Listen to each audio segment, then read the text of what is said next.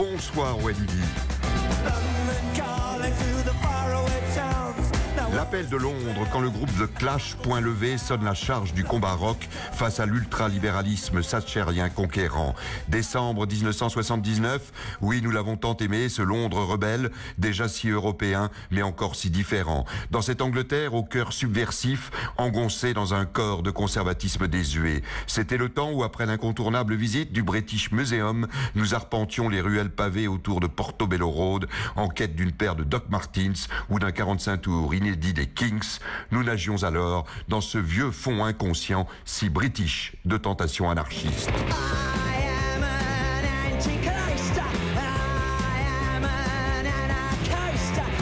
Comme le chantaient alors les Sex Pistols et comme le ressentent aujourd'hui et comme ils l'ont si bien formulé dans Libération vendredi, un autre groupe iconique de la musique anglaise, The Pet Shop Boys. Ce vieux fond inconscient de tentation anarchiste dont le Brexit ne serait finalement que le dernier avatar. Une décennie auparavant, nous avions appris à la connaître, cette Angleterre si proche et si lointaine, lors de nos improbables séjours linguistiques des vacances de Pâques, quand nos parents avaient enfin compris que ce n'était pas en apprenant mécaniquement Run, Run, Run, Read, Wrote, Written, à longueur de cours assommants, que nous maîtriserions un jour la langue de Shakespeare, mais qu'il n'y avait rien de mieux que de traverser le Channel en ferry. Tout va très bien. Ma famille anglaise est très sympathique et je fais d'énormes progrès en anglais. Puisque je te dis qu'elle baise les Anglais, c'est connu. Écoute, Alain, j'irai pas te raconter des salades.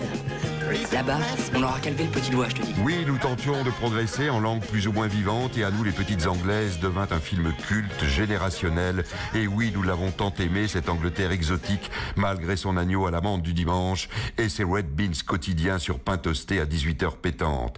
Vingt ans plus tard, nous n'en avons même jamais été aussi proches dans une scène digne The Crown quand un Mitterrand engoncé, représentant d'un pays coupeur de tête royale, coupe un cordon en dentelle de Calais devant une reine tailleur rose bonbon pour sceller via l'Eurostar ce qu'on pensait alors être une alliance définitive. Au cours du siècle présent, au plus dur de l'épreuve, la conjugaison de l'élan français et du pragmatisme britannique a fait merveille.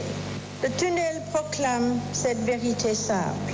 Continuons aujourd'hui à faire cause commune pour le bénéfice de l'humanité On baignait dans la douce illusion à coup de week-end Eurostar que non, l'Angleterre n'était plus une île, que oui, l'Europe irait de Londres à Istanbul. On avait troqué les Doc Martens de Portobello pour les Church de Regent Street.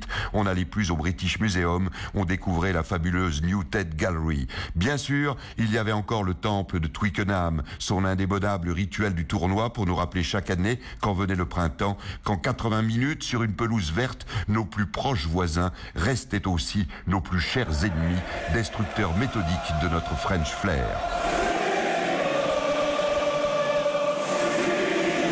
Qu'il était bon d'être si opposés et si amis dans nos différences. Bien sûr, nous avons un peu le cœur qui saigne en ce vendredi 31 janvier, en redoutant que le match du Brexit, loin de Twickenham, se termine dans un douloureux perdant-perdant. Mais après tout, tout ça s'inscrit aussi parfaitement dans la longue histoire transmanche de ce je t'aime, moi non plus.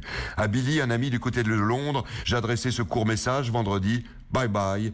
Il me répondit instantanément It's not a farewell, faisant écho à ce magnifique moment d'émotion mercredi dernier à Strasbourg, Wendy, quand les députés européens debout entonnèrent main dans la main en français puis en anglais cette bonne vieille chanson écossaise.